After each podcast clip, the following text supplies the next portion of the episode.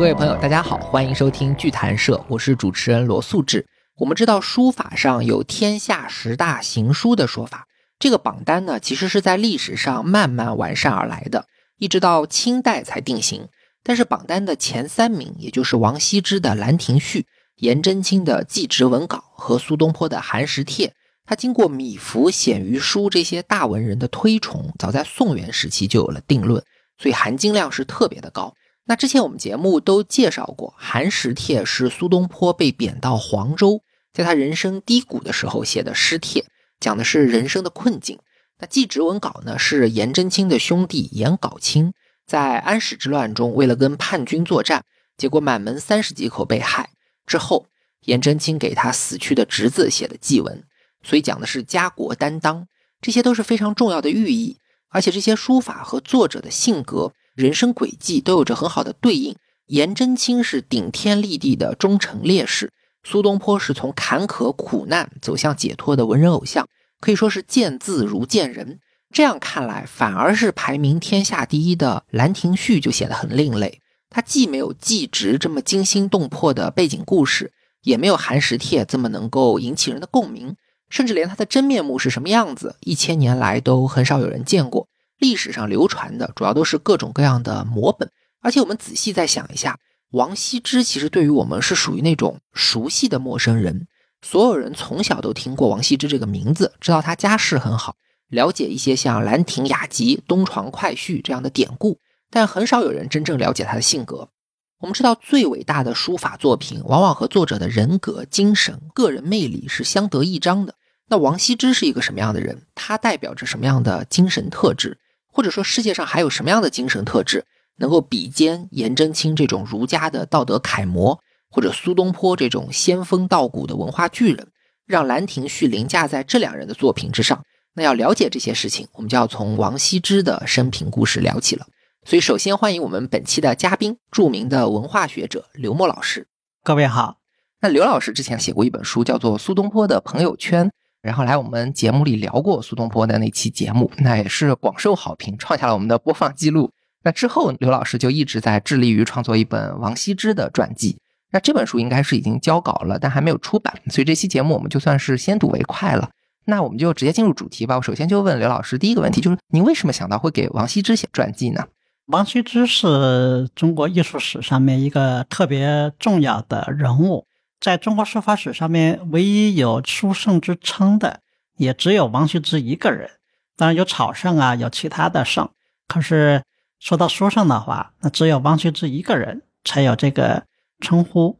你刚才提到颜真卿的《祭侄稿》，苏东坡的《黄州寒食帖》，加上这个王羲之的《兰亭序》。这《兰亭序》有很多的叫法，我在我的书里面就把它统一称为《兰亭集序》，它是是雅集。所以就多加了一个“集”字，整本书都把它统一称为《兰亭集序》。后两者呢都是原作，但是王羲之的《兰亭集序》是一个特别奇怪的一个存在，不知道原作是什么样。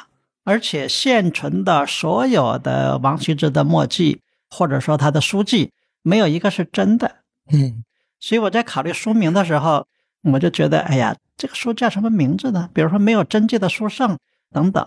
这是个特别特殊的一个现象，但是如果没有王羲之，没有《兰亭集序》这本帖的存在的话，整个中国书法史是没法想象的。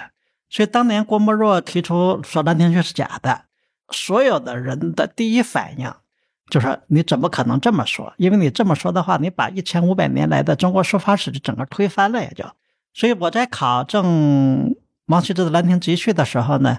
也会碰到这个问题，那么碰到这个问题呢，还是留了一个悬念。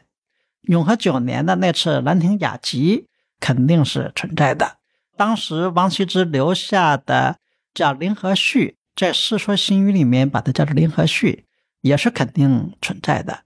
王羲之的《兰亭集序》的这个墨迹，就是我们能现在看到的三百二十四个字的这个墨迹，有没有呢？或者说它有，又是个什么样子呢？这个费了很大一番的考察的功夫，所以我就觉得解决一个悬而未决的问题，倒不是说有了定论，而是说有了怎么更可靠的探索的途径。我觉得这个是我写这本书过程当中所要解决的问题。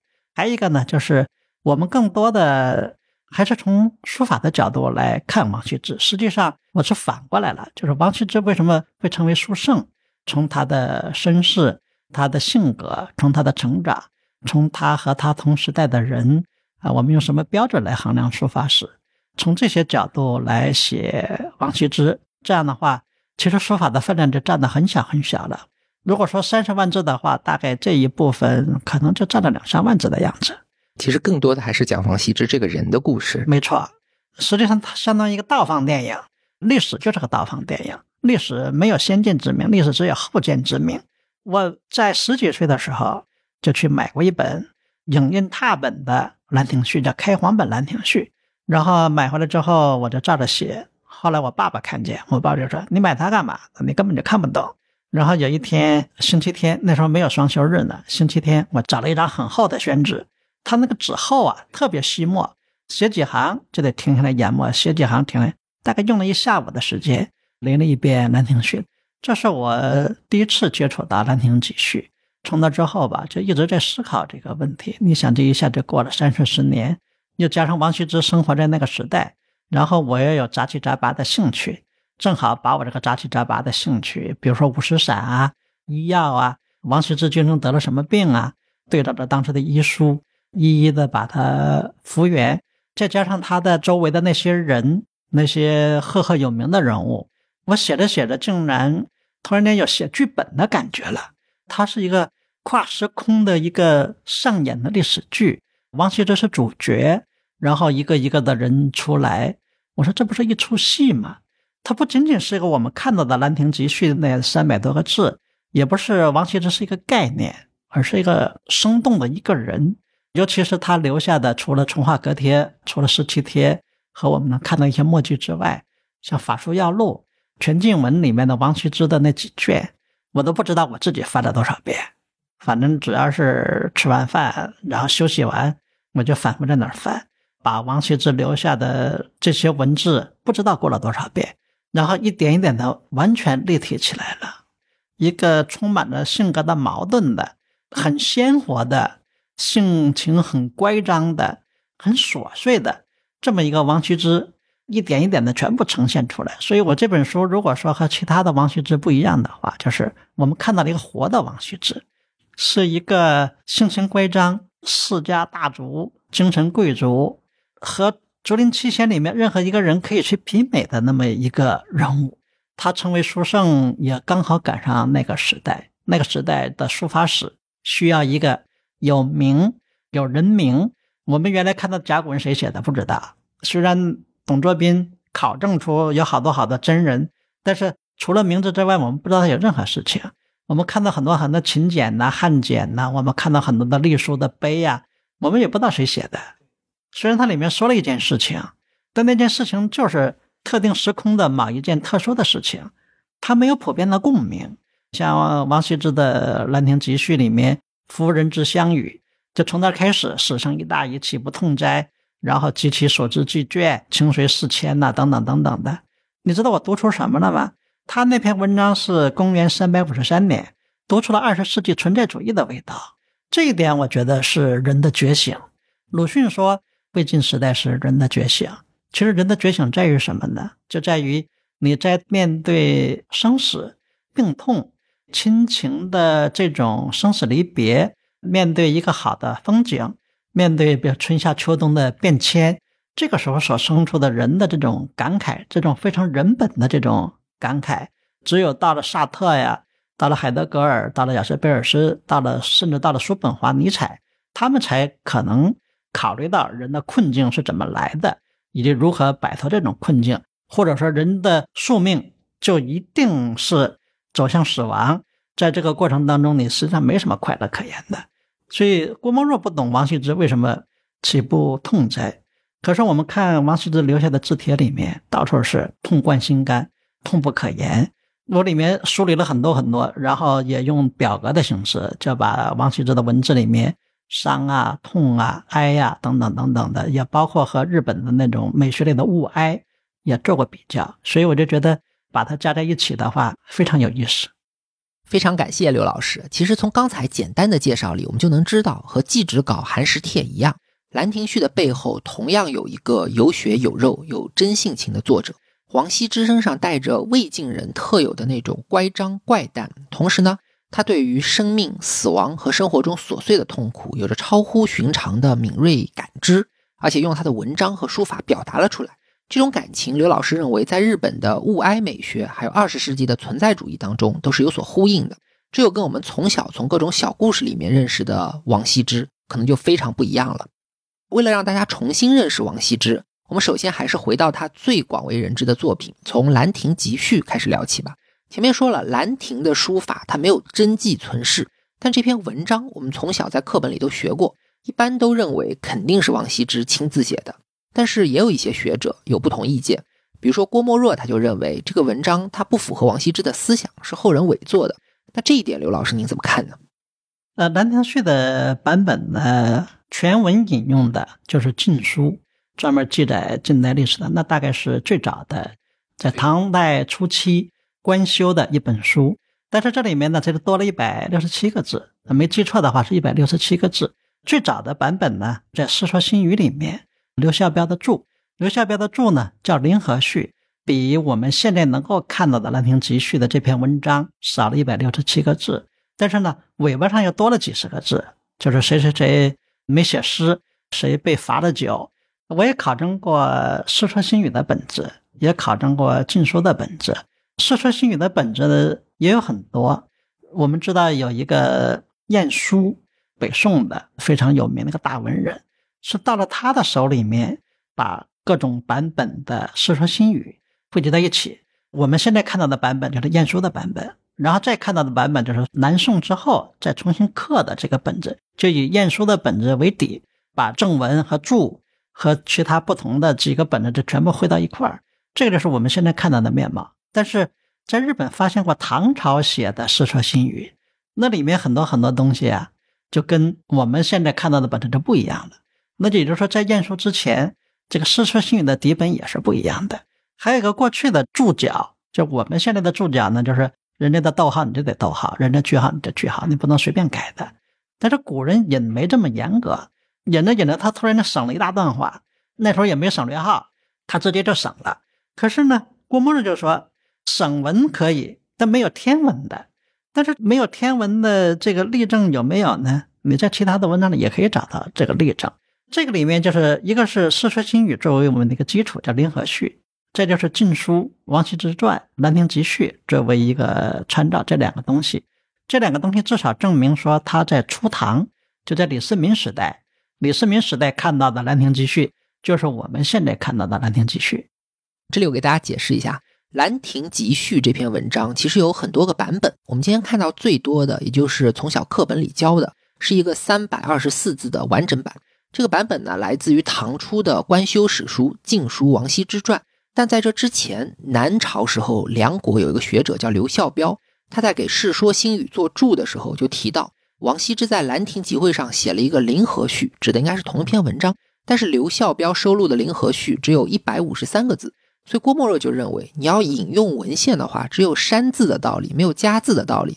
所以刘孝标他记下来的版本更加可信，多出来的一百多个字不是王羲之写的，而是后人补的。但刘老师觉得，我们今天看到的《世说新语》是宋代的时候晏殊汇编的版本，唐代还存在很多不同的版本。一段文字如果被多次引用，不同的人引到不同的部分是很正常的。而且刘孝标的注，他体例本身就不固定，不能光凭有多出来的内容就断定多出来的一定就是假的。然后综合各种资料，我们基本可以判定。最起码李世民他看到的《兰亭序》和我们今天看到的《兰亭序》是同一篇文章。那还有一个呢，王羲之在现场写的时候，那现场呢，有人说是四十一个人，有人说是四十二个人。我也考证一下，可能还是四十一个人是比较对的，因为有一个人没去，就是知道林特别有名的知顿那，那那个和尚。王羲之呢，对佛教是排斥的。这里面我还可以讲其他的很多的细节。他在现场呢，四十一个人，十几个人写出诗来了，有二十多个人没写出诗来，然后一共写了三十七首诗。这个时候大家的倡议说要有个序，这个序呢就由王羲之他是主办方，他是召集人，就让他来写。他也趁着酒兴写。我想他在趁着酒兴写的时候，他是个草稿，他肯定没有那么细致的推敲过。但是至少百分之八十的内容肯定是存在的，而且也有涂抹的地方。后来据说王羲之酒醒之后，又看到这篇写的序，哎呀，你想喝了点酒，又那么高兴，写的那个文章就书法好，他想重新再写，据说还重新写了几遍，都不如第一遍。那书法创作往往是这样的，或者绘画创作，激情和理性它是不一样的，要有个平衡点。对，但是这个理性呢？它会加文字，这我经常也这样。就比如说，别人说：“哎，你你写点东西。”我说：“行。”然后我我留个草稿，正式给人写完之后，我留个草稿。等我回来之后，我一打开，哎，觉得有点意思。可是我说我再写一遍吧。你写的过程当中，你这会会往里面加东西。所以在那种兴会淋漓的情况之下，他可能不会有更多的理性的思考。但是一个人很安静的时候，在看这篇东西的时候。他会把很安静的这个思考的东西把它加进去，所以我就觉得《兰亭集序》是《林和序》的升级版，这个我自己可以是比较肯定的来来加以断定的。然后郭沫若质疑《兰亭序》真伪的时候，还提到一个论点。我们知道梁朝有一个昭明太子萧统，他组织人编了一本文选，是一本非常巨大的文学总集，收录了从先秦以来的七八百篇名家诗文。所以郭沫若就质疑说：“如果《兰亭序》是真的，那王羲之有那么大的名气，为什么文选他不收录呢？为什么没有选入文选？”有一个日本的学者，我觉得他说的特别有道理。他说：“文选呢，强调的是君臣之间的正确关系，它不是个纯文学家的一个选集，而是要考虑到君和臣之间的正确关系。所以它里面的文章基本上是按照这个标准的，然后有文采，有飞扬，又有君臣间的正确关系，但是。”王羲之的《兰亭序》只是朋友间的关系，他不考虑朝廷。尽管有别的内容是考虑朝廷的，你比如说给殷浩写的信、给丞相写的信、给皇帝写的信啊等等，都涉及到了国计民生，涉及到了君臣之间的问题。但是《兰亭集序》没这个东西，所以这第一个不符合标准的。它只是朋友之间互相玩的时候一篇游戏文字。还有一个呢，在文选里面有两篇。关于三月三上巳节这一天的两篇文章，但那个文章写的非常非常的华丽。比起来，如果说这个文选收的都是工笔画的话，王羲之的《兰亭序》是个大写意，大写意怎么能收到工笔画集里面去呢？它不是说你不好，而是比起这个工笔画的标准来，你大写意它不是这个品种，所以他进不去。所以从内容和风格，它都不符合昭明太子的这个，没错，它都不符合文选的标准。钱钟书的《管锥编》里面倒说过了，他说：“你看，我们经常说王羲之的《兰亭集序》里面二十多个之字，每个字都不一样。但是从文章的角度来看，重复的字很多，重复的句子，重复的字，而且它里面几乎没啥特别美的句子，除了汇风和唱、群贤毕至，除了这些东西，没啥精彩的内容。所以钱钟书就说：‘他说看来他还是书法家，他宁可把字写的都不一样。’”他也不肯在文章上措辞的时候对多华丽，哎，把它变化一些等等等等的。对钱钟书这个话可以说是相当的毒舌，不过这也不代表《兰亭集序》这篇文章它就不是个好文章，它只是没有那么多的花巧。我们知道六朝的文学审美特别注重文章要华丽有花巧，一直要到后来，特别是唐宋八大家以后，人们反而才更重视言之有物的东西。所以昭明太子的文选不收《兰亭序》也是说得过去的。《兰亭序》可以说是王羲之最完整的代表了他的思想，因为他那时候刚好五十岁。王羲之五十岁的时候的思想的那种思考人生啊、思考社会啊、人与人之间啊、生命啊等等等等的，还是比较复杂的。就像我说的，它是比较早的有存在主义的萌芽，当然不能说它就是存在主义的，而是存在主义的萌芽。嗯，这里我们总结一下。《兰亭序》这个文章呢，从内容上来看，肯定是王羲之的东西。只不过它有两个版本，一点零版本是王羲之在兰亭集会上醉酒时候写出来的，可以说是一个稿本。那酒醒之后呢，他自己又做了一些编辑，才形成了我们更加熟悉的完整版。那说完了文章，我就要问一个可能更多人关心的问题吧，就是《兰亭序》的书法。前面说了，所有人都知道《兰亭序》是天下第一行书，但是根本没有人见过《兰亭序》，而且我们都听过一个传说。说李世民对兰亭序爱不释手，所以就把他带进昭陵陪葬了。那这种说法有几分可信。另外，我们今天看到最多的兰亭序，像我们小学美术课本都收录的是故宫里收藏的神龙本兰亭。那神龙本号称是李世民让冯承素对着他手里的真本双钩填描像素级还原的。那这个版本可信吗？是不是能代表王羲之书法真正的面目？所以，我们下一个问题就要请刘老师聊一聊《兰亭序》书法的版本流传问题。这个《兰亭序》在流传的过程当中特别奇怪，郭沫若就认为这东西完全就没有。当然，郭沫若的看法是清朝一个李文田，呃，顺德人，李文田就认为这东西就没有伪造的可能性最大的就是智勇。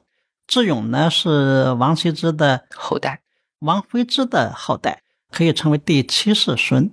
当然，这里面呢有很多东西也不太容易对得上。我写这本书的时候，面对的最大的问题就是史料比较看起来很多，可是呢都比较单薄。你说对是这个证据，你说不对也是这个证据，所以你证真不容易，证伪也不容易。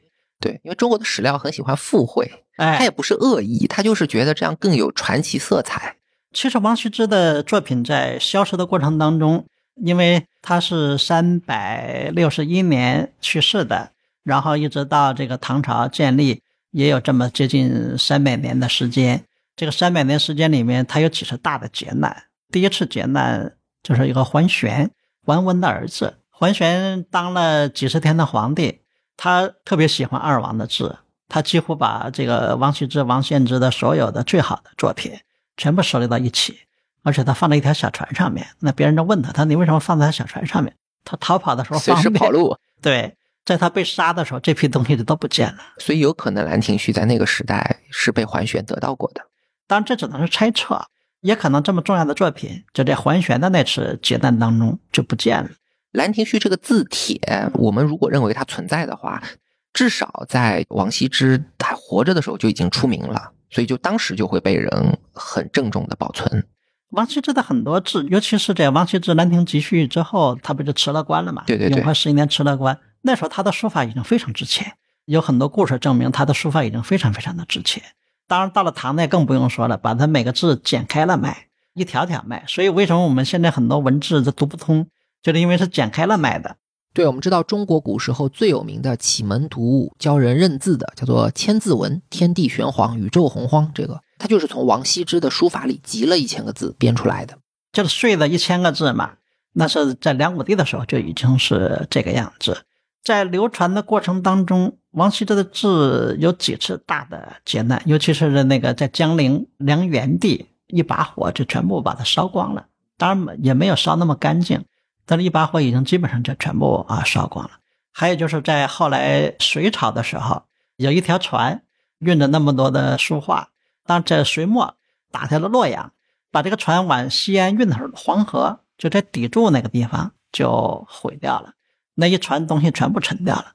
但这里面呢，也可以想象，就是王羲之可能因为太喜欢这件作品，就一直秘不示人。这也有可能，比如说传给自己的儿子，然后儿子再传儿子，一直传到智勇那里面，这条线索也是有可能的。还有一种流传很广的说法是说。李世民让人从智勇的弟子那里把《兰亭序》给骗了过来，最后呢就被他带进皇陵殉葬了。李世民的真本就是那个故事变得非常完整了。这个御史叫萧绎，这萧绎到了绍兴，就到了山阴去找到智勇，装作一个书生，后来就把他骗了下来。进了宫之后，李世民就让欧阳询呐、虞世南呐、褚遂良啊，包括冯承素啊等等这些人，就让他开始一本一本的把它复制下来。当然，故事里面就讲是跟高宗说，我就喜欢这个东西，那么你就把它殉葬。据说后来就埋到了这个李世民的这个陵墓里面去。那还有的就说，在五代的时候打仗的时候，把唐朝帝王的很多陵墓都打开过。据说从那之后，《兰亭序》的真迹就不见了。我给大家总结一下，《兰亭集序》这个天下第一行书，为什么从来没有人见过它消失的几种可能性。第一种说法呢，是认为《兰亭序》根本就不存在，而是王羲之的后代第七世孙南朝时候的智勇和尚伪造的。这是郭沫若的看法，算是一种比较非主流的看法吧。第二种情况呢，就是认为从王羲之到李世民的时代中间差不多隔了三百多年，那《兰亭序》应该是在这三百年里就丢失了。首先呢，是王羲之死后几十年，东晋就发生了一件大事，权臣桓温的儿子叫桓玄，他一度自立为帝，又很快兵败身死。那桓玄是王羲之的粉丝，收藏了好多他的精品。在他死后呢，这些藏品就丢失了，其中有可能就包括《兰亭》。那再往后，南朝有一个梁元帝叫萧绎，他是梁武帝的儿子。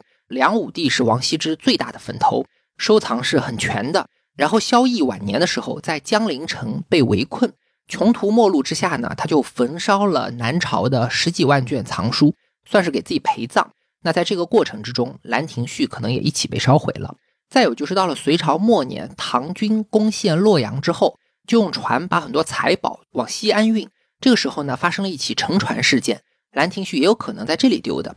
所以到了唐朝的时候，李世民得到的《兰亭》也不见得就是真本《兰亭》。那就算有真本呢，也有在五代的时候李世民的昭陵被温韬盗墓的传说。所以基本我们可以认定，《兰亭》的真本应该是不存于世了。这些兰亭丢失的传说显然是互相矛盾的，因为一件东西不可能被毁掉好多次嘛。但其实传说也不见得都是假的，因为我们知道兰亭存在很多很多的版本，比如前面说到故宫有神龙本，刘老师小时候临过的是隋代的开皇本，其他有名的我们听过，可能还有叫所谓定武兰亭、褚遂良兰亭等等，不下几十种。所以接下来我们就请刘老师介绍一下兰亭的版本问题。过去呀。就是在复制的时候，不像我们现在只要一照相，然后就哗啦哗啦一印就几万、十几万、几百万都有可能。在过去呢，发明一种叫模拓的方法，那个字一个提手，就是那个塌方的塌换成提手，简化字之后，它拓开拓的拓就变成了一个字。所以很多人，哪怕很多搞专业的人，也把它念拓，不对的，那字必须念拓，拓片、拓本、拓片、拓本都是不对的。这个拓呢有几种方法，一种呢是对着窗户，通过光线让它透过来；一种呢是把这个纸啊用牛来沁，把它沁透明了，然后在蒙在上面双钩描。这个呢是在唐朝的朝廷的这个官方就有拓书手，当时都是最好的封城书啊，最好的拓书手。比如说我们现在看到的万岁通天帖，收藏在辽宁省博物馆的万岁通天帖。再比如上篆贴收藏在日本的，那都是顶尖的拓书手。再一种呢，就是临，所以我们现在说临摹，临呢是对着，摹是把它蒙上，把它罩上。我们看到的这神龙本的《兰亭集序》，冯承树的，其实这个名字也是后安上去的。到了这个米芾时代，米芾时代呢一直想找一本楚摹本，然后到了董其昌时代，才把一个一个的把这号对上。就为了大概价钱卖得更高，确定下来，这就是褚遂良的，这就是虞世南的，这就是欧阳询的，这就是冯承树的。所以有学者怀疑，这个我们现在最喜欢看的这个本子《神农本》《冯承树本》，有人还认为是明朝的，叫风房造的一个假的东西。这个当然是又是另外的问题。但是过去的人看不到这么多摹本，摹本也只有一件，因为冯承树的本子也只有一件。但是拓本就有很多很多了。拓本呢，一种是刻在石上的，一种是刻在木头上的。刻在木头上的呢，在转折的时候，因为木的肌理转折的就没有那么圆润，就不容易那么很圆的转过来。但是石头可以，所以所谓的入石，所谓的刻石，它更能够传达原作的这种神和形。有人认为这个定武兰亭，定州定武的兰亭，那就是以欧阳询的这个临本。为底，因为欧阳询在当时认为学王羲之学的最好，所以定武兰亭的拓本一直在整个拓本的系统里面被认为是最好的，就第一的。然后呃，这个南宋的时候有一个姓尤的一个宰相，所谓尤相，他收了一百种兰亭，大概在流传到宋代的时候就有几百种的本子出去了。然后呢，又有褚遂良的本子，但是我们现在看见的褚遂良的本子。按照我自己来看的话，它可能更像是米芾的一个临本。米芾后面做了很多很多的跋，而且米芾很兴奋的在自己的名字上面咚咚咚连着盖了七方印。米芾是兰亭的超级粉丝。米芾可以说他对王羲之的所有的帖都特别特别的迷，尤其他是对褚遂良就特别特别的迷。再就是虞世南本，也叫张君借弩本。虞世南学王羲之呢，得到了他柔和的这一面；褚遂良的学王羲之，得到了妩媚的那一面。但是这都是有了个人的色彩在里边的。冯承素的那个本子呢，那基本上就是你什么样我就什么样，我就把它勾出来。对，可是呢，这种字体明显不是王羲之的字体，这一点是可以明确下来的。也就是说，《兰亭序》在流传的过程当中，可能有人对它重新临过，尤其过去的纸张、过去的毛笔都不是很大，所以我们看到的《兰亭序》的字是很小的。然后在临的过程当中，一点点的就变成了我们现在看到的这个《兰亭序》的书法的这个样子。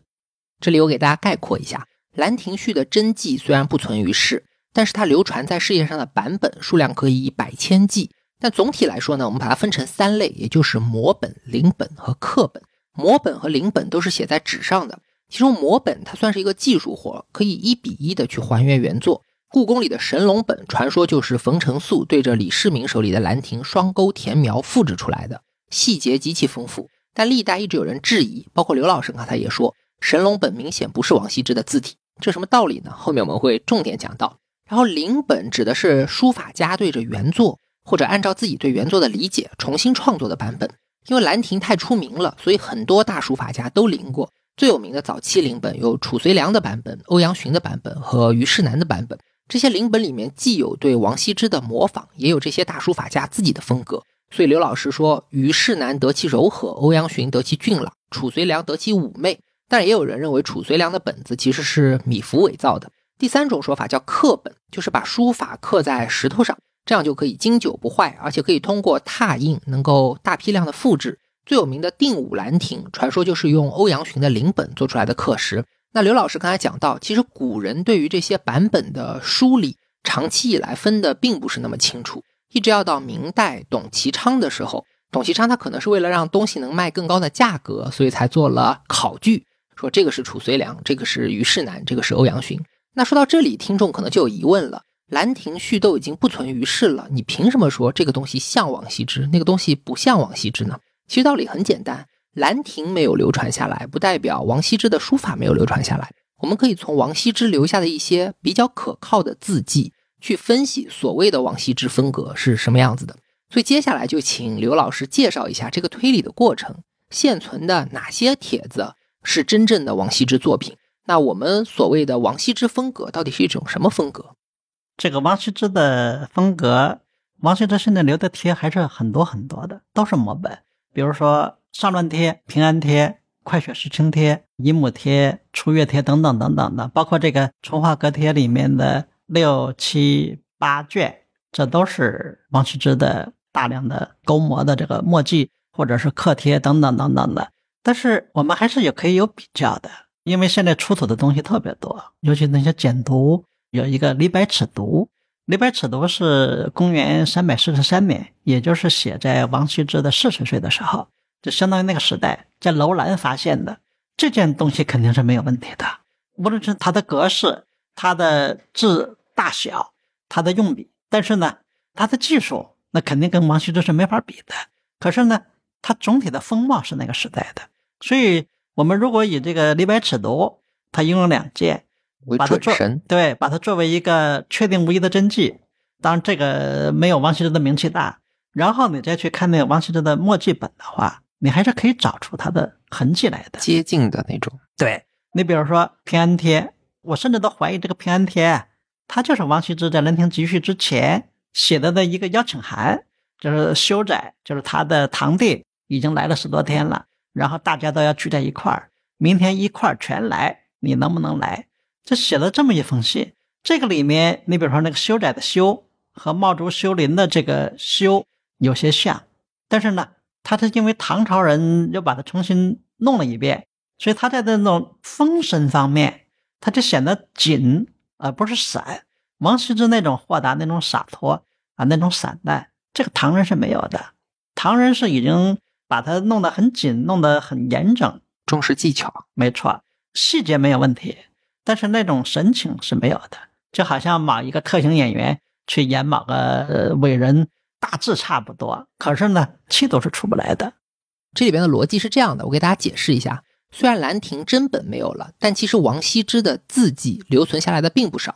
比如宋代有个很重要的法帖集，叫做《淳化阁帖》，一共有十卷，其中六七八三卷都是王羲之。所以真正的问题并不是我们找不到王羲之，而是怎么把王羲之的东西从一堆可能是别人的东西里挑出来。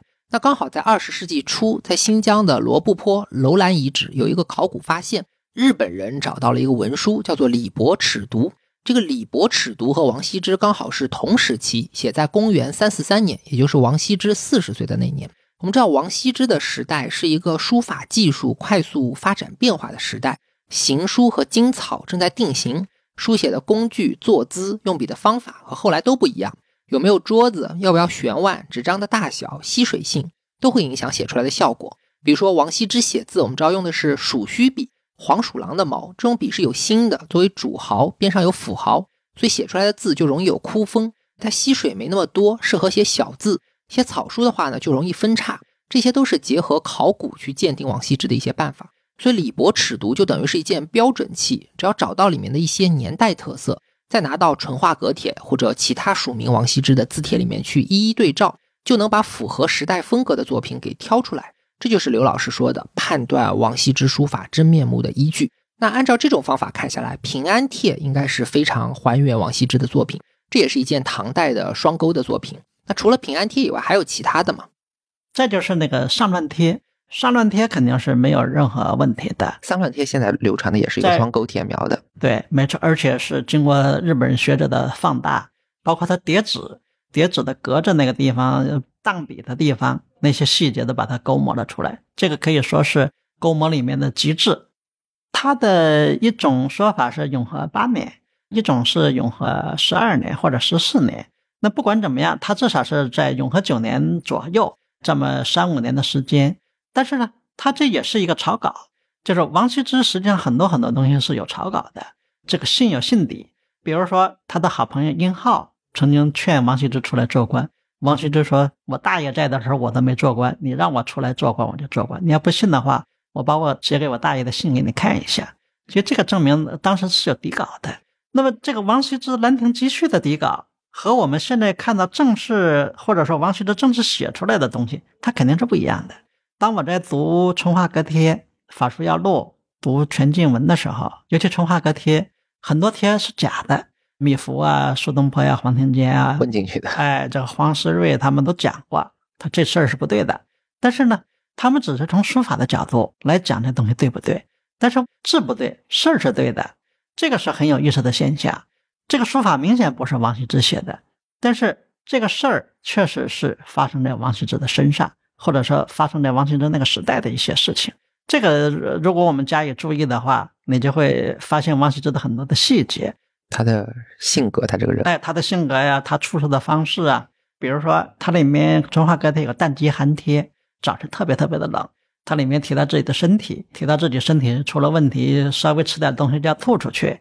尤其它里面大量的关于服五石散的那些修道的时候吃的那些药品，对，那基本都是真的，都是真事儿。好的，那以上我们就聊了王羲之的书法，特别是关于《兰亭序》的来龙去脉。虽然现在已经看不到《兰亭序》的真迹，但大家可以按照《平安帖》《丧乱帖》或者《万岁通天帖》的样子去想象《兰亭序》。那接下来我们就要进入下一个话题了，也就是一开始我们讲到的。大家都知道颜真卿和他的祭侄稿，苏东坡和他的寒食帖，这个人格和书法有一种很好的对应关系，可以说是相得益彰。但是王羲之是一个什么样的人？《兰亭序》的背后是一种什么样的精神和情感，就很少有人了解了。刘墨老师说，王羲之的精神内核有一些存在主义的东西，这到底是什么？它怎么形成？这就要请刘老师从头给我们介绍一下王羲之的人生故事了。王羲之呢，出生在公元三零三年。有的人说他出生在三二幺年，那个是错的，已经明显证明是错的了。他出生这一年，刚好有一个大文人死掉，叫陆机，就是所谓的写过《平复帖》的那个陆机。他死掉之后，王羲之出生。然后在三零七年，啊，永嘉南渡，就是所有的北方的这个世家大族，纷纷的抛弃了几百年的家产家业。渡过长江，去到一个茫然无知的那么一个地方。那一年，王羲之四岁。你可以想象一下，一个四岁的孩子在兵荒马乱之中，被抱上船，去向一个未知的地方，你甚至不知道这条船是不是能够安全的抵达对岸。他身边又带了些什么东西，全不知道。但是他的奶奶，那是一个特别厉害的人物。他的奶奶可能会被照顾得很好。王羲之作为长子长孙，也可能会被照顾得很好。对，这里说到王家长子的问题，我觉得刘老师您可以给大家介绍一下王羲之的家世，他奶奶是一个什么样的人物？他奶奶就是夏侯氏，夏侯氏的一个亲姐妹，就是元帝司马睿的妈妈。就司马光基生下了司马睿，司马睿后来成了晋元帝，就东晋的开国皇帝。夏侯氏，我们读《三国演义》都知道，魏国有很多姓夏侯的将军，大家可以理解成是曹魏的宗亲。那王羲之的奶奶是夏侯氏的女儿，而且和当时皇帝的母亲是亲姐妹。对，亲姐妹就和王羲之的奶奶是亲姐妹，所以这种关系呢，正儿八经的很近很近的皇亲国戚。而且晋元帝对自己的姨表兄弟特别特别的好。其实王羲之的爸爸在整个的政治格局当中，就是在往哪走的这个路线当中，他是提出渡江的第一人。这里刘老师提到的永嘉南渡，我要给大家稍微展开说几句。我们知道西晋成立不久之后，司马家就爆发了内战，叫做八王之乱。那八王之乱的时期呢，北方的少数民族就开始进入中原，形成了一个一个的军事力量，相互混战。后来逐渐形成了十六国割据北方。这种持续的战乱让北方的老百姓无法生存，于是人们就纷纷渡过长江南下，寻找新的生活。在这个过程中呢，琅琊王司马睿就从山东迁到了南京。在西晋灭亡之后呢，又继皇帝位，算是另起炉灶，延续了汉文明的正统。所以永嘉南渡可以说是东晋的立国之本。而这个策略历史上记载最早提出的人就是王羲之的父亲王旷。所以按理来说，王旷应该是一个非常重要的人。但我们在这段历史里非常熟悉的是他的兄弟丞相王导和大将军王敦这些人，反而王旷的名字很少有人提及。对王旷提出渡江的第一人，但是王旷的史料非常少。王旷的史料在史书里面加一块儿，大概不过几百个字。几百个字可以说在史书里面，呃，分量是特别特别的小了。可是对于王羲之而言，那是特别特别重要的一个人物。然后在三零七年渡了江，然后被司马睿当时的这个丞相派到淮南，然后又派他去到上党。这人就不见了，全军覆没，就失踪了。对他究竟是活着呀？他究竟还是投降了呀？全不知道。史书从这之后就不记了。所以这里面我还曾经推算过，王导作为长子长孙嫡出的，对他们这一系里面，就王览这一系里面一共有六房。王导是王才的儿子，这王才、王姬、王正，他是长房长孙，就是作为族长。王敦为什么那么听王导的？他是第二房，王旷是第四房。我们现在可能对于这个房和房之间的关系、嫡出庶出的关系，在我们的研究当中，如果不是研究家谱的话，不太注重这种关系。但是在过去，家族里面是特别特别重要的。就王旷尽管年纪比王敦、王导大，但是他的但是他应该是第四房，不是族里的核心人物。他可能是个重要人物，但不是一个核心人物。核心人物永远是王导。一个六岁的孩子，爸爸就不见了。有人说他是投降了，因为《资治通鉴》里面把死的人的名字全部写了下来，但是只是没提王旷。这算是一个历史悬案吧？王羲之的父亲王旷，他作为琅琊王氏这一代年龄最大的人，和皇帝司马睿是姨表兄弟，关系是非常亲近的。那司马睿就采取了他的建议南渡，然后这个时候没有带他一起走，反而是让他镇守淮南。大家如果看一下地图，看一下淮南到南京的位置关系，就知道这是一个至关重要的职位。可见他还是很受司马睿信任的。但这个时候呢，掌握西晋实权的东海王司马越就派王旷北上去上党，这个在山西的境内和刘聪作战。历史上只记载了这一战，王旷全军覆没，没有记录他的生死。而且从此以后，对王旷就再也没有记载了。那从《资治通鉴》里记的死者名单来看。同时，也结合几年之后司马睿称帝的时候，他封赏了很多人，唯独对于最早倡议南渡的王旷只字未提。结合这两件事情来看，王旷兵败以后可能不是战死，而是投敌了。为了给他隐瞒这件不光彩的事情，历史就被擦写了。那这样看来的话，王旷可以说是西晋宗室内斗的牺牲品。这个就是王羲之的父亲。然后史书也很有意思，你想，作为这么一个显赫的家族，那么王羲之的母亲也一定是一个名门的后代，但是他姓什么都没有记。有人推测他姓魏，就是和魏夫人是姐妹；有人推算是诸葛，我倒比较偏向于这一个。诸葛家也是琅琊，也就是今天的山东临沂这边的望族。我们熟悉的诸葛亮、诸葛恪都是琅琊诸葛家的。呃，因为王羲之对诸葛一家还是比较照顾的，尤其对诸葛嫁女儿，《世说新》里面有一条专门说特别关心这个诸葛家的女儿是如何嫁的。所以我就觉得可能是他姥姥家的事情。王羲之的父母，特别是父亲身上，可能是背负着一些历史问题的。所以，尽管他出生在当时最显赫的大家族里，但小时候的生活，我们可以想象，并不会过得太顺利。六岁的孩子，就你可以想象，其实那个时候的六岁的孩子应该是很弱的，营养又不良，又没有父亲的照顾，然后又在一个大家族里面，堂兄弟又多，那小孩在一块儿。我估计没少挨欺负。然后王导有六个儿子，伙伴一块玩的时候啊，恶作剧呀，那你爸爸不在了，等等等等的这种话，大概都说得出来。所以王羲之才形成了一种性格，反应慢，不说话，怕见生人，外头有人来谁都不见，躲起来。所以他那个心理是扭曲的。叔叔对他很好，他的叔叔王毅，那是说法就是王羲之的老师。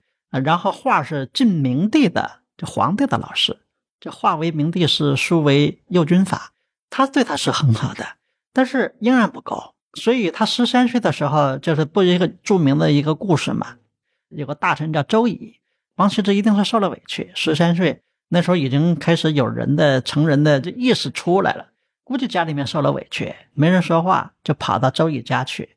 所以周乙一见这孩子的神情，把小孩请到上位。然后正好有烤牛心，那是当时是给最尊贵的客人预备的。周乙就割了一块牛心，端到孩子的面前。人们这时候才注意到王羲之的存在。王羲之不是因为他的才华出的名，而是受了委屈。那这里面呢，实际上这个孩子在成长的过程当中，就像我们现在的孩子一样，他是有一个叛逆期的。这个叛逆期，那对王导是非常的非常的明显。他对王导有敌意，对他对王导的敌意是贯彻始终的，就是一直到王导去世，他也没有原谅过王导。对这件事情非常的有意思。我们都知道王羲之是名门贵族，过去说王谢堂前燕，王家和谢家都是当时最顶级的贵族，但其实王谢之间地位也有高下。有个故事说的是王家族长王导的儿子叫王田，他是王羲之的兄弟。王田这个人呢非常高傲，谢家有个孩子叫谢万去拜访他，王田见到谢万转头就走，谢万以为是他要去拿东西、拿吃的喝的招待自己，就干等着，等了半天，看到王田头发湿漉漉的出来了，原来王田他洗头去了。这时候王田还反问他说：“哎，你怎么还没走呀？”这事儿就把谢万给气哭了，跑去跟谢安哭诉。所以有句话叫“王与马共天下”，王家的地位在东晋贵族里是一骑绝尘的。但是就算在这样的家庭环境里，也不是所有的子弟都有好日子过，失去了父亲的庇护，王羲之从小应该受了很多的欺负，所以呢，他也就有了很多的对抗行为。从这个意义上，我们熟悉的袒腹东床的故事，可能并不是去表现王羲之的潇洒不羁，而是他对自己家族的一种敌意。他实际上呢是有意的要出王家的丑。吃剑，现在有人把它念成西，这有两个音，两个音反正怎么读都对。老的读法叫吃剑。持剑当时是在北府，就是这镇江有一波军队，掌握了最重要的军队，也成为这个护卫整个东晋朝廷的最重要的一这个一个军事力量。他写信给王导，说我有个女儿要嫁到王家去。那王导就回信，我们家的子弟很多，随便随便挑。持剑就派了个人来，结果发现每个人啊打扮的光鲜亮丽，偶然一瞥，有一个人。基本都没怎么穿衣服，所以叫袒腹嘛。这对对对，这一看你就看见肚皮了呀。翘个腿，正在吃糊饼，就吃烧饼，可能还掉了一地。其实他是为了出丑，为了让王导这事儿跟我没关系，那是你们王家的事儿。所以持剑派的人回去一说，他说其他人都穿得很好，很端庄，很漂亮，很帅，但只有一个人，基本没穿什么东西，没事人一样。一打听，王羲之。吃剑知道，当然他知道这个来龙去脉是怎么回事的。我觉得吃剑的心理是这样的：他作为一个比较后起的，他不是世家大族，他比较后起的一个军事力量，他需要和王家联姻。但是呢，因为有王敦的存在，王敦是大将军，大将军叛乱嘛，他又不希望和这个王家有实质性的、更紧密的这种联系，所以只有像王羲之这样的人。既是王家人，跟王家又没什么，又不亲，又没什么太大的关系，只是想沾个边儿。他没有完全要和他的命运紧紧的要绑在一起。对东床快婿的典故，大家可能都听过，就是吃剑。他作为东晋最重要的武将之一吧，他在挑女婿的时候，从一大堆光鲜的王家子弟里，偏偏挑了一个不修边幅的王羲之。这个故事经常用来形容魏晋人的那种潇洒不羁的风骨和品评人物时候的一种独特视角。但这里面其实有一个历史背景，就是王羲之的叔叔大将军王敦前不久刚刚以讨伐奸臣为名起兵叛乱了，然后自领扬州牧，等于这时候已经不受朝廷控制了。所以在这个时候，王家和朝廷的关系非常微妙。对皇帝来说呢，王敦已经反了，但是王家的族长王导还是可以争取的。所以，吃剑他作为晋明帝很信任的人，他既想要通过联姻来获得王家的支持，特别是拉拢王导，又不想真的和王家走太近，所以就找了王羲之这么一个王家的边缘人来做女婿，是再适合不过的。我们回过头来看魏晋的历史，经常会看到一些莫名其妙的故事，比如说王粲死了，曹丕组织大家去墓前学驴叫，阮籍驾车出去，看到没有路可走，就嚎啕大哭。竹林七贤还有浮华友或者叫浮华党。就经常喜欢搞这种聚众的行为艺术，它其实有一个现实的逻辑，就是心里有委屈，想让当权者出丑，表达抗议。这和我们今天熟悉的很多当代艺术家是一模一样的。当时支撑东晋王室的是三个柱子，一个住的是王家，就是王导一家；一个住的是庾亮，然后再就是这个持剑。这三个柱子就是最稳固的关系。任何一方想动另外一方，必须经过一方的同意。如果说这方不同意的话，你比如说这个余亮曾经想废掉王导，持剑不同意，那就保持现状呗。如果要是通过联姻让持剑和王导成为这两个柱子成为一个柱子的话，反倒失去这种平衡的力量。虽然持剑读书不是很多，但是在政治智慧和军事智慧上面那是非常厉害的。然后这里面还特别有意思的是，贵族子弟到了年龄十七八岁就要出来做官。这个做官是不需要考试的，只要你出来做官就可以了。而且从师长开始做，就师局级干部起步就六品官的这这种啊。但是王导和余亮两个人那是政敌，王导让王羲之到自己的手下来做官，他不愿意。可是余亮一叫，他就跑去了。所以你想想，第一，他和王导的引号的政敌持剑联姻，就是娶了他的女儿。然后和正儿八经的政敌余亮跑到他的那里面去。那这里面呢，也有一个细节：王导把王树，就王成的儿子，招到了自己的幕府里面去，就成为一个幕僚。王羲之和王树大概是这么结的仇，所以后来这个王羲之为什么吃官，就是因为王树的官做的比他大，把王羲之气得不行。对，王树是王羲之一生的死敌，最大的对头。他们的恩怨我们要后面再展开讲。重点是王树他是太原王氏的人，都不是他们琅琊王氏。这也是为什么王导重用王树会让王羲之不高兴的一个原因。但是从这件事情我们可以看出来，要是比起像颜真卿、苏东坡这些人，王羲之好像不是一个心胸很开阔的人。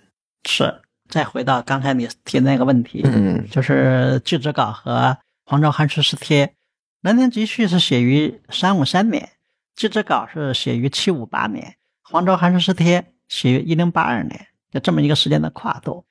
颜真卿的《祭侄稿》所以有名，就除了在书法上面的杰出贡献之外，他是典型的儒家的人格。它里面那种中正中烈，我们可以把这个所有正能量的词句都用到他的身上去。苏东坡呢，他也是一种困境，而且他刚刚从乌台诗案里面。这一零七九年刚缓过来，这三年刚缓过来，这是刚刚走出困境。如果说这个《祭侄稿》它是让一家人毫不畏惧的走向死亡，苏东坡是想尽一切办法从困境里面摆脱出来。再反过来看王羲之的《兰亭集序》，他是个人矛盾，他既不会像颜真卿那样的毫不畏惧的走向死亡，面对死亡，相反的，他是需要长生，需要永生，他身上没有那么多的负担，但是他痛苦特别特别的多。他的痛苦不是颜真卿那种一门忠烈带来的痛苦，他痛苦是生命本身带给他的痛苦。为什么我说他是存在主义的？就是《兰亭集序》是王羲之作为个体的生命的遭遇所带给的自己的痛苦和纠结。那么苏东坡呢，把这一切都超脱了，他不希望像王羲之那样由自己生命里面不可解的东西带给自己的痛苦，更不希望能够像颜真卿那样的，就是说我一死了之。他都不是，他开始走向一种超迈，走向一种单纯。所以。你如果把三个帖摆在一起的时候，你会发现，当然我们摆的这个《兰亭集序》不是真的啊，我们不知道真的是什么样子。它的复杂性远远超过后面的两家。颜真卿所表现出的不是贵族的趣味，而是来自于一个更粗糙的，这有一点像拉斐尔的画变为伦勃朗的画。如果说在这个王羲之的字里面能够看见生死的话，在颜真卿的字里面。你也能够看见生死，但这个生死呢，它是社会性的，它是道德性的，它是这种东西。在《黄州寒食诗帖》里面，你也能够看见他自己的苦恼。年年一许春，春去不容喜，也是留不住。可是呢，他那些已经无所谓了。王羲之和颜真卿所面对的问题，在苏东坡的里面已经轻轻的把它拨开了。《兰亭序》的这种深刻是体现在。他表现人的复杂性表现的比其他更好。没错，王羲之所以成为书圣，所以让我们感动，是因为他能够把人类的各种情绪都表现的极致。这个是艺术里面最难的一个东西。他是个人，别人是通过这个人看到书法，王羲之是通过书法看到这个人，是通过《兰亭序》，我们要知道这件事情怎么发生的。我们看《出月帖》，他为什么会写这个东西？我们看上乱帖，他家里发生了什么事情？所以他生命里面所有的纠结、所有的复杂，甚至他的快乐、他的痛苦、他的已经没法言表的那种情绪，在他的点线的这种起伏之间，都可以淋漓尽致的表现出来。这个在此之前是没有人的。对，相信很多人在了解王羲之之后，第一反应是大失所望。相比之下呢，苏东坡是才华横溢、仙风道骨，颜真卿更是能当得起一切正能量的形容词，光芒万丈。他们都是大时代里的大人物。但王羲之这个人如此脆弱，如此平常，好像和我们普通人没有两样。但是你想象一下，当你面对痛苦和困难的时候，颜真卿是给你一个崇高的道德真理，他告诉你我能做到，所以你也要做到。那苏东坡是云淡风轻的，轻轻拨开，告诉你接受下来，和自己和解就好了。这些都是人生的标准答案，但是我们普通人根本无法做到。我们普通人就是和王羲之一样，把细碎的痛苦反复的咀嚼，再反复的纠结。这种平庸的复杂性，恰恰是表现人的真实，也是艺术里最难的东西。那我们就请刘老师接着讲王羲之的故事。那持剑和他王家的联姻，实际上也是为了自己的考虑，就是我怎么把我的这个三重的力量更加强一些，但这个墙呢，不至于让它崩断。不至于让它再粘到一起去。王羲之到了余亮那里，然后后来一路做官，包括他有一件很委屈的事情，就是他做江州刺史。他做江州刺史呢，做的时间很短，史学家也在始终在考证，究竟哪一年他在做的这个江州刺史？呃，大概在四十二三岁的样子。其实那个是余家，就余亮这一家，一直希望能够把江州放在自己的手上，而江州呢？一直是在王家的手上，这个王家的手上是夺不过去的，但是得想个办法。这个办法呢，找一个两方面都认可的人，王家也认可，也接受，余家也接受，只有王羲之，所以王羲之就成了王家和余家的这么一个润滑剂，就把它放在那儿。结果几个月的时间，这块肉又被余家拿走了。从这之后，实际上，尤其从王敦之后，这王敦之乱被平定之后。王家在政治上的影响和军事上的影响，军事上影响几乎已经成为零了。对，王敦之乱是一件很神奇的事，就是家族里有人造反了，结果王家还能屹立不倒。历史上说王导还继续得到了皇帝的信任，但其实王敦之乱对王家是有影响的。这个我觉得刘老师您可以说说。那个时候呢，就是这王与马共天下，王与马共天下呢，实际上整个朝中和外面全是控制在王家的手里面。但是晋元帝又不是一个普通人物，他是想把权收回来，想收回来的过程当中呢，必然就得要把王导的权势呢分散一下。然后这个时候，王家的很多很多的人呢，就受到了一种淡化的处理。这个淡化的处理呢，王导可以忍。王导实际上是你只要我这个家族安定繁荣，这是最高的目的。至于朝廷谁做皇帝，他不在乎，这是他的潜在的心理。所以他能忍，但是王敦不能忍。王敦是个有名的，大家看哎呀，王敦是不能忍，暴脾气。对，王敦呢就打进了南京城，把皇帝气死了。但是王敦那时候也犹豫，自己究竟做不做皇帝，也在犹豫。所以他后来就是离得很近，就到了这个安徽的合州啊这一带，马鞍山这一带，大概顺流而下，很快就能进南京。所以拖了几年之后，他自己也病死了。那这个时候，就是在王敦造反的时候。王导为了保留一家一百多口人，每天早晨带着家里的人跑到皇宫面前跪在那儿认罪，而且给皇帝写封信，就是说乱臣贼子每朝都有，但是只是没想到出在我家里。元帝杀不杀他？他信任的大臣呢，说一定要把他杀掉，趁机会就要把他杀掉了。但是元帝又考虑，其实他没罪，王导一家没罪，他只是这个王敦在作乱。所以他在犹豫的过程当中，那个周乙就是发现王羲之的那个周乙，又进到朝中，不停的给他说情。但是你知道，那一百多口人跪在那儿，王羲之也跪在那儿，所以政治这风波对他的这种冲击，年轻人的冲击非常非常的强烈。归根到底，他还是王家人，就不管他怎么想，不管他远近，他只要姓王，他就是王家人。他也在这条船上。对，但是呢，从那之后，他是一直不希望在京城当官。所以他拼命的要出去，这个对他的阴影是影响非常非常大的。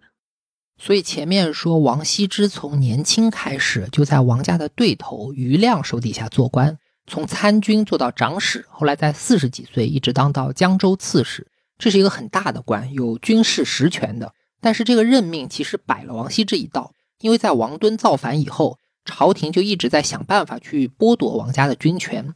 江州本来一直是牢牢在王家手里的，所以他们就先把王羲之这个跟王家和余亮都有关系的人任命到江州，阻力就比较小。没过多久呢，又把王羲之调走，这样一来，王家就彻底没有军事影响力了。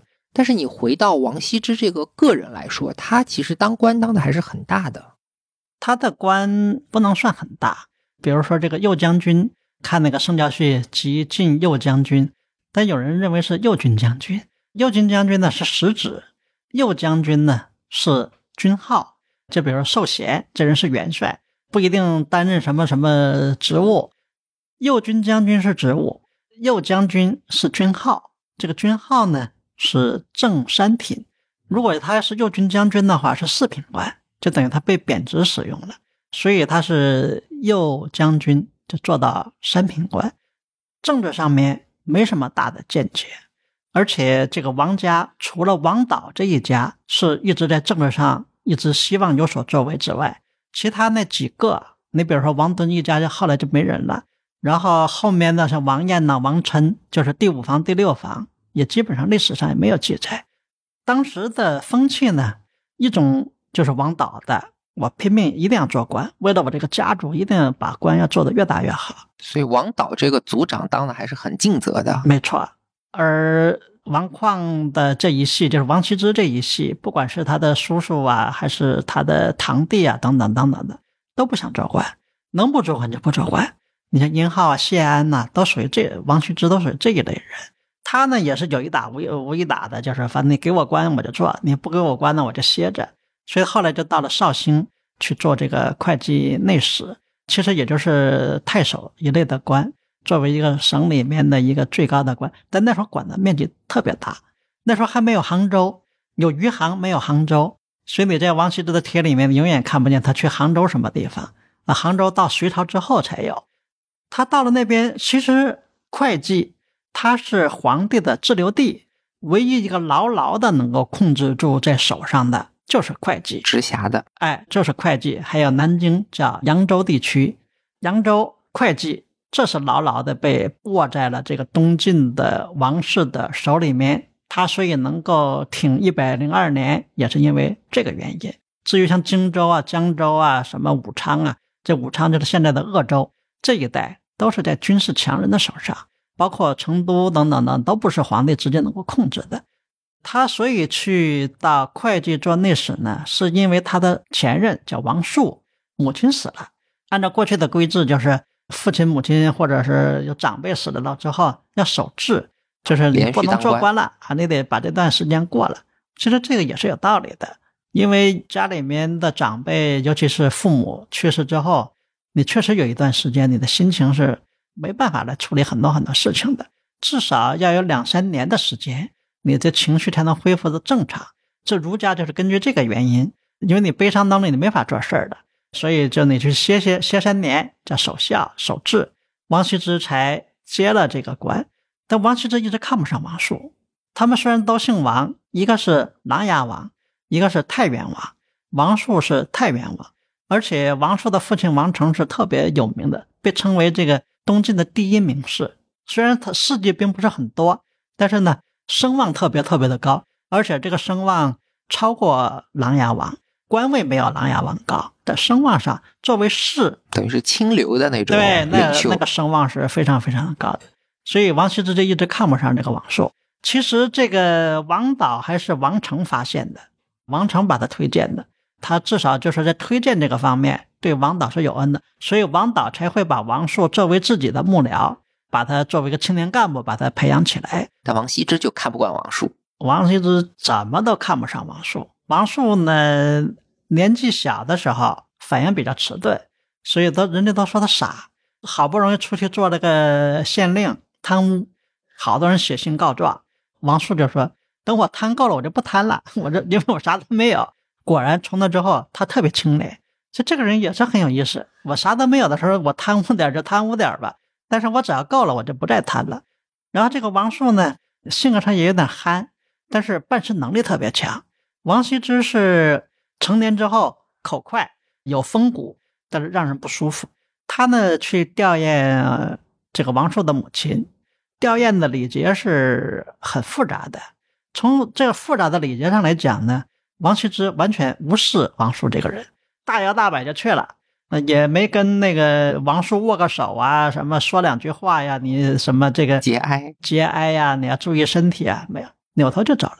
而且按照当时的规矩，应该是去三回，听到消息了去一回，开追悼会的时候你得去一回吧，然后下葬的时候你得去一回吧，吃个席。哎，结果王羲之那是，他一出门他是有仪式的，比如吹个号啊，或者什么有是有动静的，王叔就认为王羲之来看我了。就赶紧的扫院子，这个省里的一把手来了呀。结果王羲之根本不去，绕过去了，以此来羞辱王朔。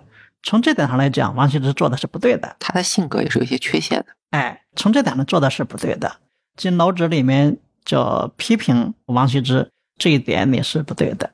但是王羲之呢也说，王树嘛，等他在三年之后做官也做不了多大，哪知道三年之后。他接了这个殷号，做了扬州刺史，做了扬州的这这个一把手。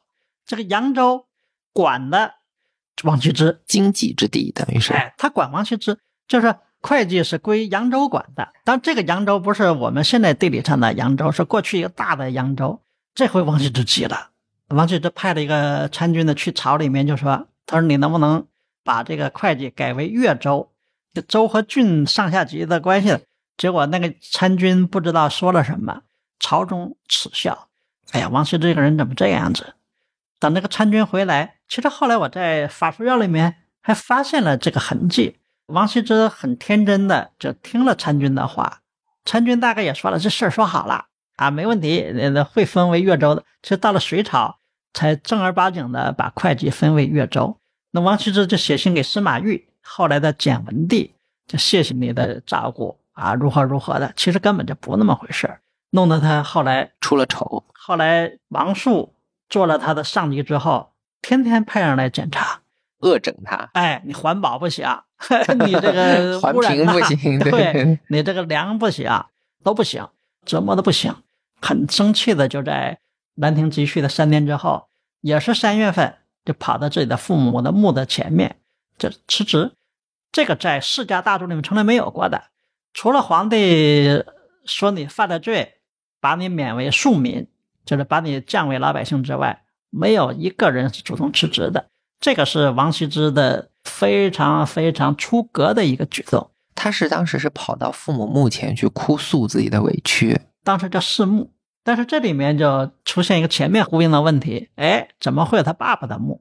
明明是失踪的，对，明明是失踪了，或者是被杀掉了，他怎么会有他爸爸的墓？其实这个王羲之就一直在寻找自己的父亲，包括王毅，就是他的叔叔叫王毅，也一直在寻找自己哥哥的这个墓地，应该是找到了，辗转辗转的就放到了这个绍兴这个地方。有一个考古学家，一个外国人，他比较了一下南京和绍兴的浙江这一带的墓地，他发现。埋在浙江的都非常非常简单，而埋在南京的，曹操不是下过一个令嘛，就不能厚葬，但是还是有很多的这个殉葬品的。可是，在浙江的发现的这个墓地里面，几乎就没有什么殉葬品，都特别特别的简陋。所以，那个考古学家甚至认为，不会有世家大族的墓地被葬在浙江。至少要葬到南京或者南京的周围去。这个规你比如说，我们在发现的这个王斌的墓、王丹虎的墓等等，这王家的这种世家大族的墓里面，还都是有很多很多稍微复杂一些的东西的。所以那个考古学家说，即使某一天王羲之的墓地，当然现在王羲之的墓说是在金庭，当然他的假设是，如果哪一天真的王羲之的墓被发现的话，里面估计也不会有什么东西。对，这里我来给大家总结一下王羲之的职业生涯吧。他是在二十多岁的时候，在岳父吃建的推荐下开始做官的，从秘书郎一直做到临川太守，这还算不上什么朝廷重臣。那三十岁的时候就进入了王家的对头余亮的幕府，用十年时间吧，从参军一直做到江州刺史。江州刺史就是比较重要的职位了，但朝廷只是在利用他的身份去削弱王家的军权。再后来呢，王树丧母。王羲之就接了他会计内史的职务，同时被任命成右军将军，所以世人也叫他王右军。兰亭集会也就是这个时期发生的事情。最后呢，就是王树被重用了，成了王羲之的长官，开始处处给他穿小鞋。王羲之到了五十三岁这一年，实在受不了了，就跑到父母的墓前去哭诉，发誓以后再也不要做官了。这个叫做弑墓辞官，在当时是一件很轰动的大事。那接下来就请刘老师讲一讲王羲之在辞官之后的晚年生活吧。他辞职之后呢，他很快乐。他那时候真的很快乐，因为他那身体很好。但是我在他这个《从化阁帖》里面，我发现有一封信很有意思。他说，坐在一个小轿子里面，别人抬着他，在落叶溪去玩的时候，突然间发现自己身体上下疼，浑身不自在。那这个就是王羲之开始生病了。那时候大概我觉得应该是在五十五岁左右。他这生病怎么来的？和他服食有关系，所以这里面就说到了他的信仰。这个很有意思，就王羲之他修道的故事。对，所以呢，这个时候王羲之就身体出现了问题。呃，我们知道，在魏晋时期，贵族喜欢吃种药，也是我们现在所说的兴奋剂。那个药的发明者呢是张仲景。张仲景在看到王粲的时候，就那个大才子王粲，那时候王粲很年轻，就说：“哎呦。”他说：“你身体内有很重的病，如果你到四十岁的时候，整个眉毛都会脱落，然后可能就会死掉。所以王粲说：‘那怎么办？’他我给你开药吧。开的药就是五石散、赤石啊、紫石英啊、硫磺啊等等等等的，都反正这五种这个矿物质的东西研成粉末。这个方子呢，张仲景开可以，他是医圣，他能掌握的恰到好处。但是到了何晏。”清谈的领袖，曹操的养子何晏，小的时候长得帅，走到大街上面的围观，就跟我们现在的影星跑到大街上，那警察要维持秩序是一样子的。他呢，政治抱负展不开，然后又有才，这种人很压抑。压抑呢，无非有两种，就放纵自己呗。那么一放纵起来，酒啊色呀，这身体就跟不上。那身体跟不上，他就找到了这个五石散的方子，他就给自己开药。然后自己服，哎，好了，管用。那这一管用嘛，其他人就跟着服呗，就成为一种风气。王羲之的一家呢，我说了，王导是长房，这个王羲之一家是四房。王导一家信佛教，包括他的弟弟还出家了，包括王生前是他的下来的这一脉，名字里面就直接有生字。对，但是王旷这一家信天师道，不搭界的。这个佛道虽然现在我们说是佛道是通的，可是，在很多很多信仰和修炼方式上面根本是不搭界的。而且王羲之一家是非常合格的天师道的道徒。刚到绍兴这一带的时候，那带山水特别美。只要我们一路走过去，当然现在嘛都变成高速公路，变成各种桥梁，你已经发现没有那种山野的野趣了。但是在八十年代我去的时候。那确实是山清水秀，那也确实是一个如诗如画之地。所以王羲之一到那儿，就产生了归隐的这个念头。他归隐的念头不是因为隐有好处，而是可以有时间去采药、去学仙、探访各种美好的地方。所以那段时间他特别高兴。而且那个时候谢安还没有这个当官，谢安比他小十七岁，每天也陪他一块玩然后许玄啊、许寻呐这一大波的当时。最有名的修仙采药的人和他一块玩所以他曾经说：“哎呀，我死的时候会乐死的。”但是他并不知道这些东西，他进入人体之后会给人体造成非常大的伤害。这时候吃坏的，对他吃药，他服散。就我说我在从化歌厅，不是发现他有一天在若叶溪的边上，那估计那个小风一吹，可能受了寒，一下就把那些病毒就给激发出来了。这个五石散到底是什么成分？对人主要有什么影响呢？好多人的方子不一样，比如说你像张仲景开的方子，葛洪开过方子，到后面的孙思邈啊，也是记录这些东西，还都是不一样。它主要成分是丹砂、雄黄、白矾、蒸青、磁石。隋朝有个曹元方《诸病源候论》，它里面的方子是钟乳石、硫磺、白石英、紫石英和赤石。我也曾经找过一个学化学的人，我就说：“你告诉我这些东西化学的这个成分是怎么回事？你比如说哪些东西对人的视神经有影响，对胃有影响，对比如坐骨神经啊，对耳朵啊等等有影响。所以我们看十七帖里面，你会发现王羲之耳聋，他还要什么产在四川的盐，就宜宾那一带等等等等，那一带的盐呢？”啊，有什么什么作用？这在天师道里面，他都有非常详细的说明的。所以他就整天写信要这些东西，这些东西吃下去，影响了他的视觉，啊，影响到他的行动，影响到他的膀胱，影响到他的胃。有的时候，尤其像王献之，王特别瘦，瘦到这个没法穿衣服，体不胜衣，然后不停的去小便，不停的泻肚。这个王羲之也遭受这种痛苦，怕热。怕冷，少吃点东西就吐，彻夜的睡不着，又加上得喝酒，服药得喝酒，又伤害他的胃。有一个老先生叫王玉池，研究说王羲之大概死于胃癌，但那个时候还没有胃癌的说法。但是我想，主要这个还是要了他的命。过去这种道教信仰，我们现代人可能不太容易理解，觉得他们是魔怔了，或者是傻子。但我觉得我们不能够用超越时代的标准去衡量古人的内心世界，他们也不见得是傻，只是不掌握一些后来的医学知识。有一个很有名的故事，说王羲之有个傻儿子叫王凝之，娶了谢家有名的大才女谢道韫。当时有一个人叫孙恩，他造反了，王凝之他不好好打仗，也不逃跑，就做法请天兵天将来帮忙。谢道韫倒是知道要奋起抵抗，所以很多人就依据这件事情，认为王凝之可能有智力问题。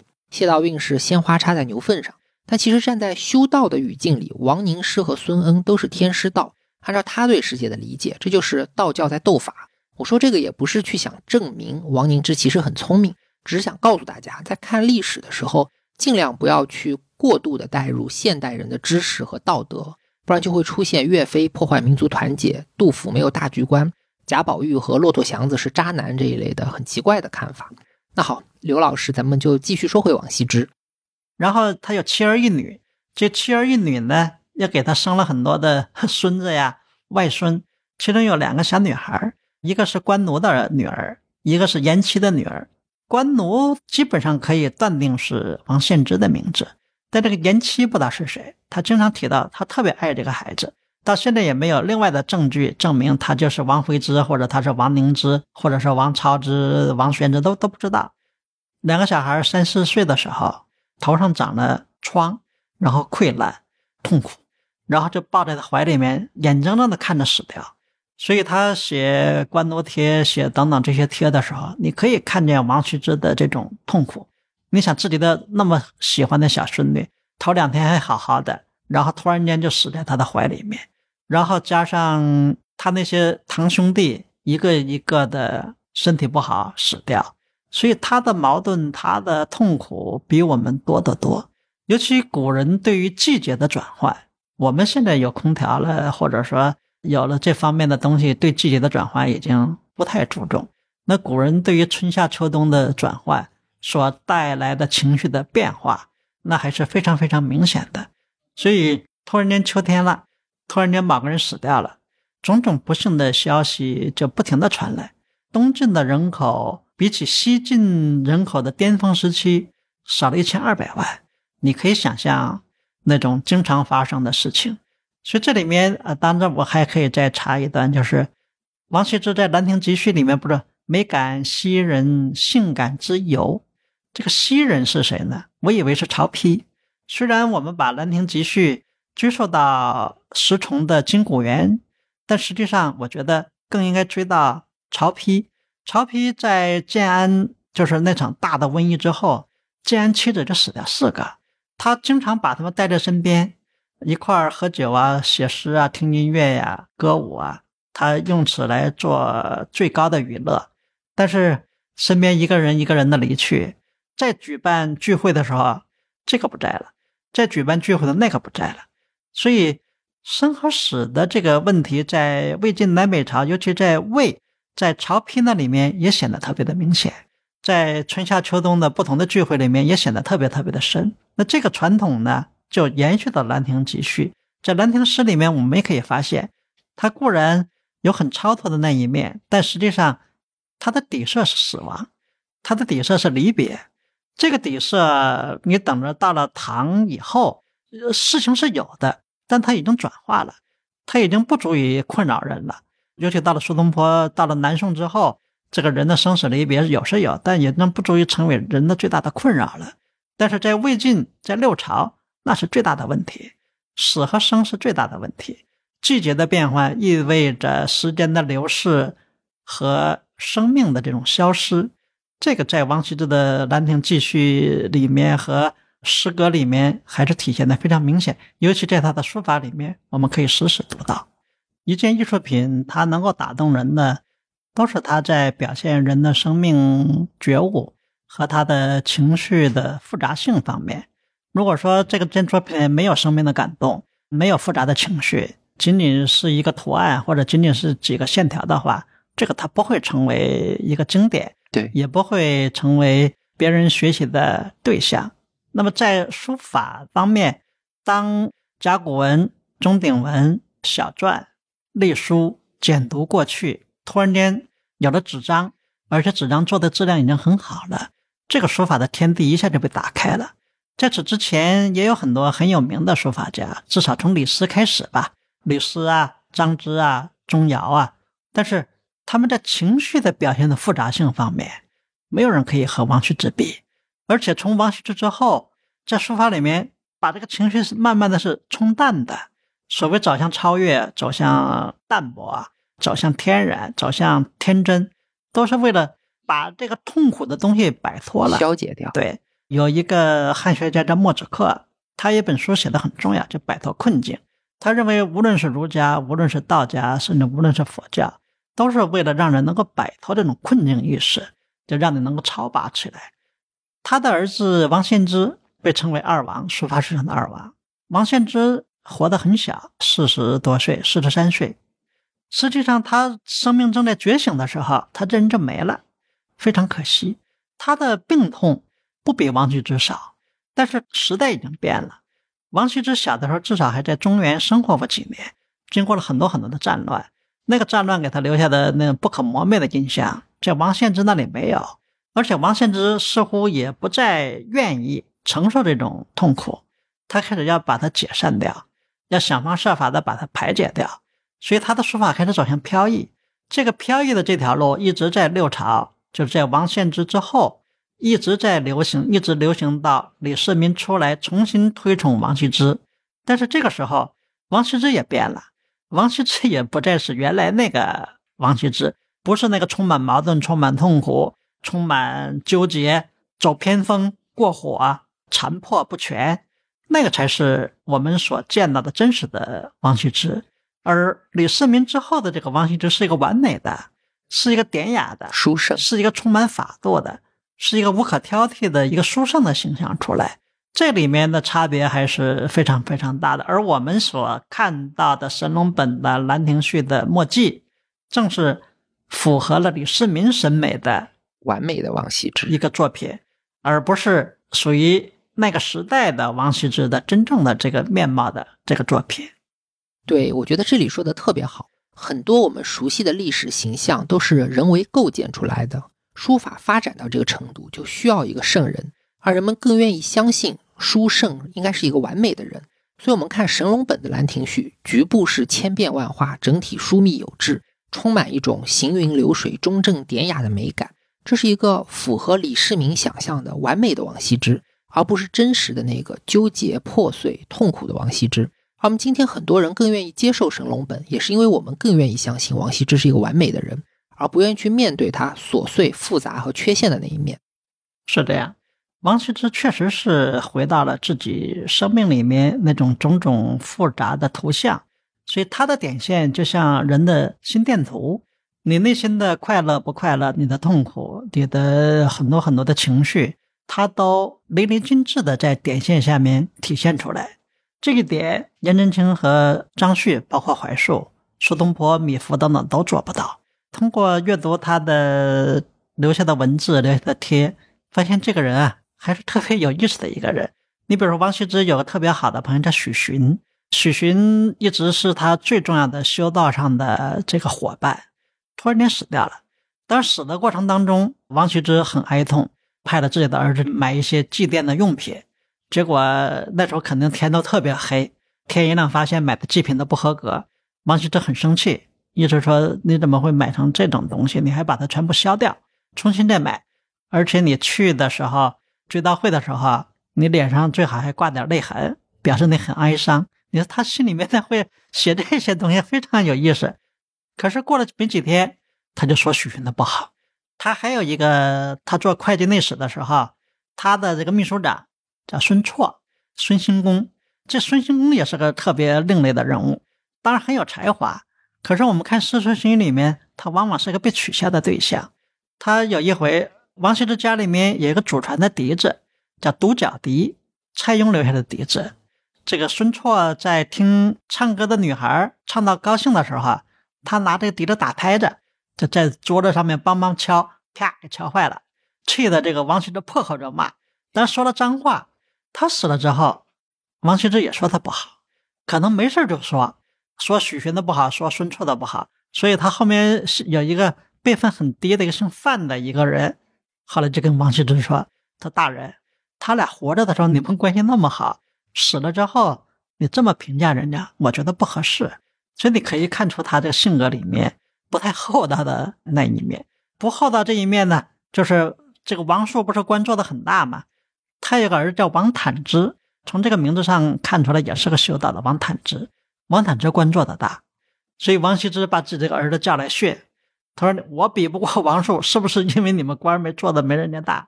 你这个也很无聊，竞争心理很强。对对，这个也是个很无聊的这么一个段子。不是因为你这个不如王树的名声，是因为儿子没出息。这点上还是看出王羲之的心胸啊，没那么开阔。”但是我说他有这个熟于世故那一面呢，就是在永和九年，宁浩要北伐，王羲之明明知道北伐是不可能成功的，尤其殷浩你更不能去，你去了一定会全军覆没的，所以他就写了一封信，就给这个殷浩，《晋书·王羲之传》里面全文就把它录了下来。但这封信，我想殷浩看了肯定不高兴，殷浩可能也不想去打仗，但是皇帝让我去打，那就怎么也得去。所以王羲之写的给他这封信，我就在《法书要》里面就发现，他在把信给殷浩之前，他特意准备个礼物，然后他问这个送信的人，他说你觉得这个礼物英浩会不会喜欢？你到那之后，你先把这个礼物给他，等他高兴了，你就把再把这个信给他。这个顺序呀，特别有意思。研究过他的心理，对对对，心里的有一个缓冲地带。对对啊，我是为你好，你看我还给你带个礼物，我不是让你不去，是你好好读读我这个信。手软。对，后来殷浩果然大败，败了之后不就被贬到这个东阳那一带嘛？贬到东阳那开始读佛经，当时的一流的思辨人物，读佛经不懂的地方下个千条，后来攒了大概有一二百个千条。当时和尚里面最有名的就是那个知道林。他就写信给知道林，就说：“我有些不明白的问题啊，希望你能够来，我们当面来商量。”知道林嘛，当然很兴奋了。东晋第一大名士殷浩都要向我请教，就去跟王羲之大概显摆呗。你看殷浩请我去，他不明白的问题要问我，王羲之来一句：“估计他看不懂的，你也看不懂，你最好别去。”其实也可能是这个样子。你比如说我自己读不懂的东西。我问别人的时候，我很慎重，因为也容易把别人难住，你知道吧？对对对对对，会让别人很尴尬。这种心理的，我自己是深有体会的。但是如果去的话，如果有记录的话，那将是中国佛学史上面非常精彩的一幕。这一幕就被王羲之给拦住了，阻拦了。对对对。那非常感谢刘老师给我们带来如此精彩的介绍。我觉得咱们今天时间也差不多了，节目就到这里吧。要不最后的时间，还是请您给王羲之和王羲之的书法做一个总体的评价，来给我们这期节目收个尾。呃，王羲之是一个非常有魅力的人物，不仅仅是那个时代有魅力，也不仅仅是他的书法有魅力。通过对王羲之的解读，你会重新认识那个时代，重新认识那个时代的人，尤其重新认识书法为什么会成为。中国艺术当中非常非常重要的一个表现方式，它所承载的内容是什么？它所能够达到的最高的境界是什么？书法可以说是中国的最核心的文化符号。用林语堂的说法，它构成了中国人的审美的基础。因为中国人所有的审美都可以在书法的点线里面找到。王羲之。可以说是中国书法里的灵魂，它代表了中国书法的高度，它也赋予了中国书法的深度。尽管《兰亭集序》不是一个真迹，尽管他留下的作品没有一件可以确信为他的真迹，但是并不妨碍他给中国书法奠定了一个基础，奠定了一个可以让后人来朝拜的那么一个地方。我觉得我在写王羲之这本书过程当中，也刷新了我自己对于那个时代、对于中国书法的认识。其实刘老师刚才讲的，包括刘老师书稿里的一些内容，也刷新了我对王羲之和书法艺术的很多看法。比如刘老师说，《兰亭序》的底色是死亡，和二十世纪的存在主义有共鸣。大家如果知道海德格尔，看过《存在与时间》，了解向死而生、本真非本真这些概念，就会明白这个意思。简单的说，人的存在是一个走向死亡的倒计时，从出生的那一刻开始，每一秒都在靠近死亡的边缘。那很多人正是出于对死亡的逃避而陷入了迷失，陷入了非本真。那相反，认识死亡的破镜和对于死亡的思考，会帮助我们找到本真。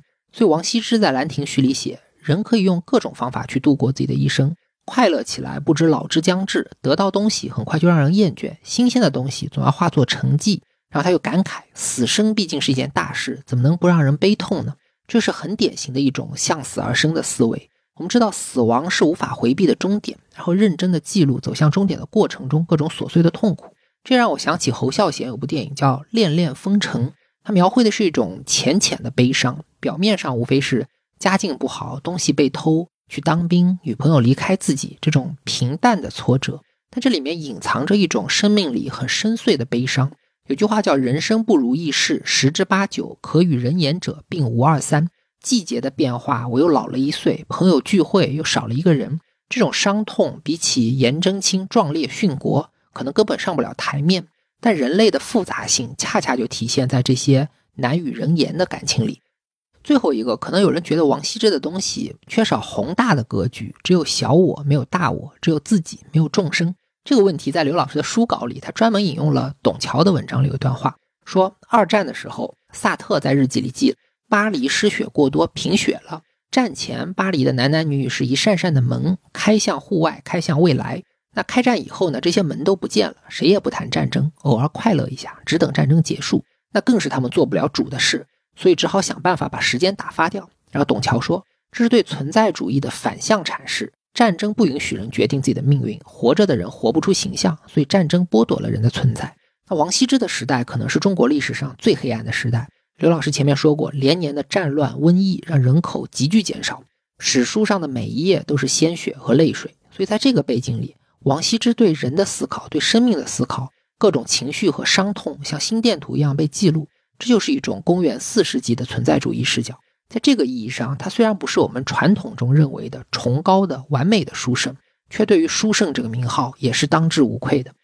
那本次节目到这里就结束了，再次感谢刘墨老师。好，各位，今天讲的王羲之，呃，方方面面不成系统，但是也正是我自己在研究过程当中让我印象最深刻的这几点。今天和各位的交流就到这里，好，各位再见。谢谢大家，我们下次再见。